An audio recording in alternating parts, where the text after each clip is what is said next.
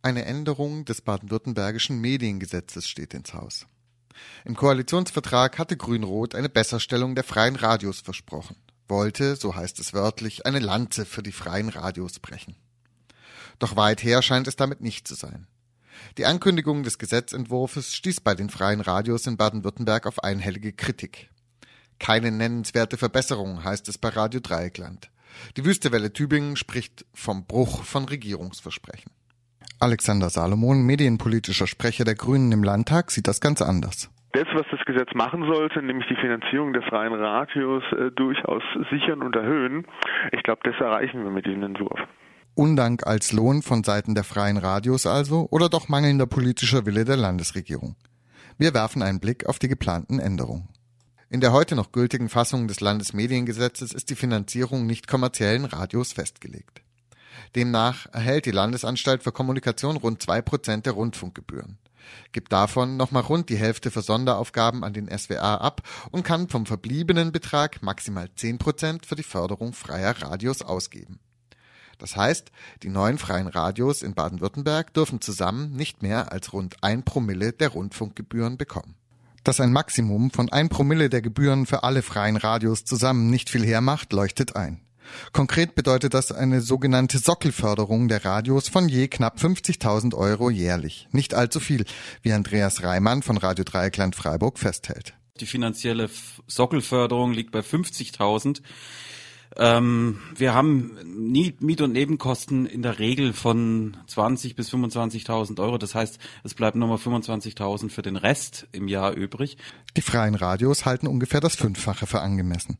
Mit 240.000 könnten freie Radios ohne Selbstausbeutung ihrem Auftrag nachkommen, meint Andreas Reimann. Wenn wir hier drei Stellen brauchen, um Meinungs- und Kulturvielfalt in so einem Radio äh, zu machen, um eine Geschäftsführung zu machen, um Gruppen von außen hier ins Radio zu holen, diese auch anständig zu betreuen, um migrantische Sendungen zu koordinieren.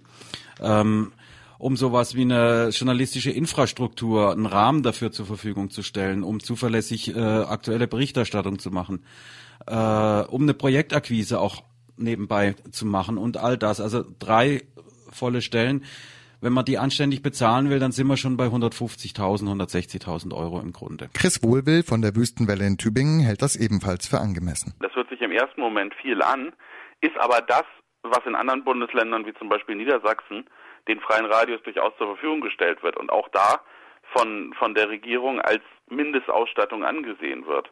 Und wir in Baden-Württemberg bekommen ein Fünftel von dem, was in anderen Bundesländern gezahlt wird und das schon seit dem Bestehen der Radios. Und das Geld ist natürlich nicht mehr wert geworden in den letzten 17 Jahren. Eine solche Mindestausstattung stellte daher die Grundforderung der freien Radios gegenüber der Landesregierung dar. Dementsprechend wünschte sich der Landesverband der freien Radios, die Assoziation Freier Gesellschaftsfunk, kurz AF, eine Mindestförderung der freien Radios in diesem Bereich. Eine unangemessene Vorstellung offensichtlich für die Grünen. Leider sind in manchen Ecken und Enden auch zu hohe Erwartungen an das Ganze rübergekommen.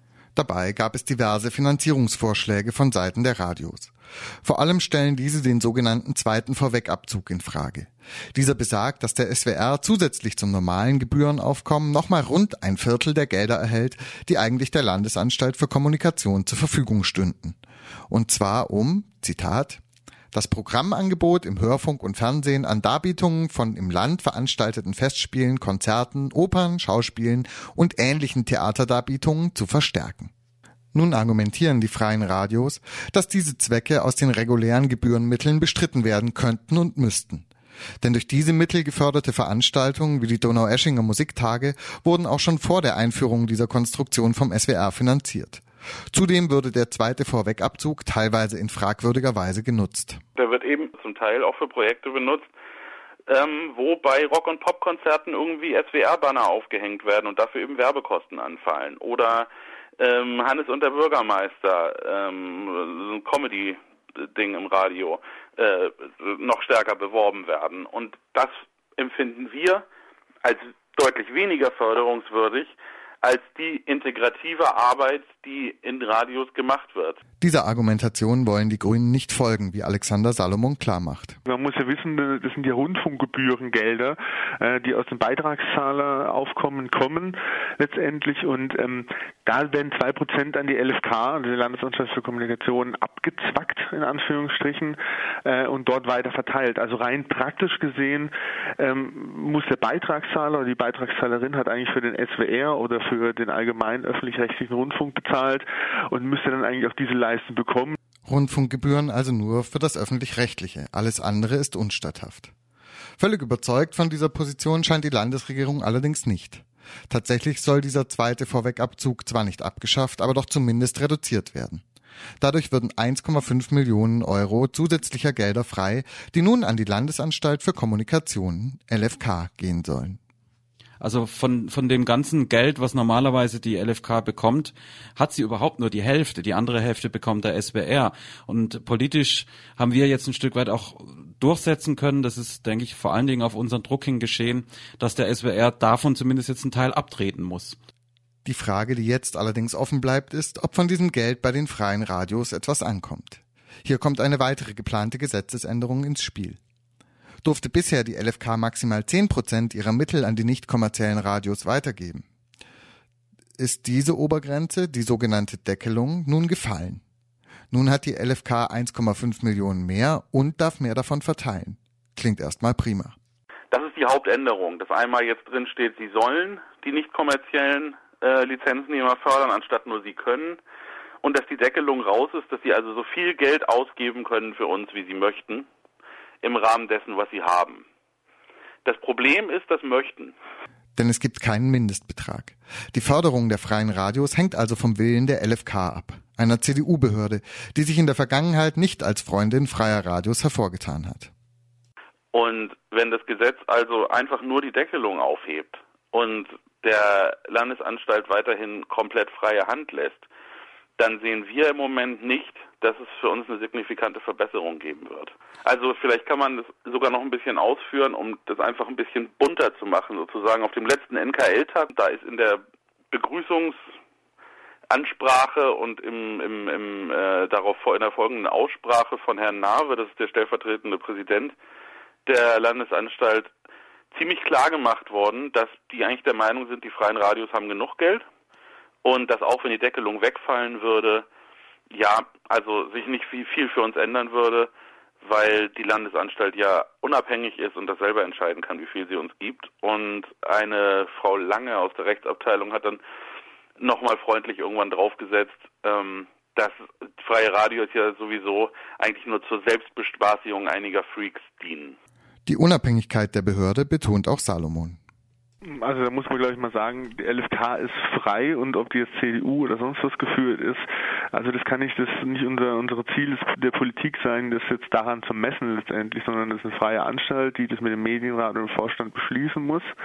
Also von daher, das mag so sein, ich verstehe das auch, ich kenne auch die ganze Thematik, die darum äh, schwirrt, aber wir haben uns gesagt, systematisch gesehen ist es die sauberste Lösung, die wir so gewählt haben. Wir glauben daran, dass es sowas wie eine Ferne geben soll, der Regierung, des Staates generell und sich da nicht eingemischt werden soll mit Höchst- Untergrenzen bei jeder Beziehung letztendlich. Dass es allerdings für den Südwestrundfunk solche Grenzen gibt, sogar im gleichen Paragraphen des Landesmediengesetzes verschweigt Herr Salomon wohlweislich. Für Andreas Reimann ist auf jeden Fall klar, dass mit diesem Gesetzentwurf nicht die versprochene Lanze für die freien Radios gebrochen wurde. Man hat im Grunde den eigenen politischen Willen, nämlich uns finanziell besser auszustatten. Das war ja auch in dem Koalitionsvertrag äh, so versprochen worden. Das hat man einfach an die LFK abgetreten, an der CDU-Behörde.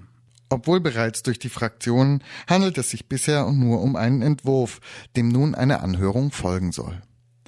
Ob hier substanzielle Änderungen zu erwarten sind, bleibt abzuwarten. Der paternalistische Tonfall des grünen Sprechers für Medienpolitik lässt allerdings nicht erwarten, dass die grundlegenden Fragen noch einmal ernsthaft neu verhandelt werden. Also von den freien Radios erwarte ich doch und da bin ich äh, doch sehr freudig, wenn da auch Kritik, aber wirklich äh, sehr, sehr äh, zuarbeitende Kritik kommt und nicht einfach nur draufschlagen letztendlich, wie es vielleicht in der Vergangenheit manchmal war. Aber da bin ich mir relativ sicher, da kenne ich doch die freien Radios gut und da wird viel, viel Positives kommen. Ob auch viel, viel Positives von der Landesregierung kommt, bleibt abzuwarten.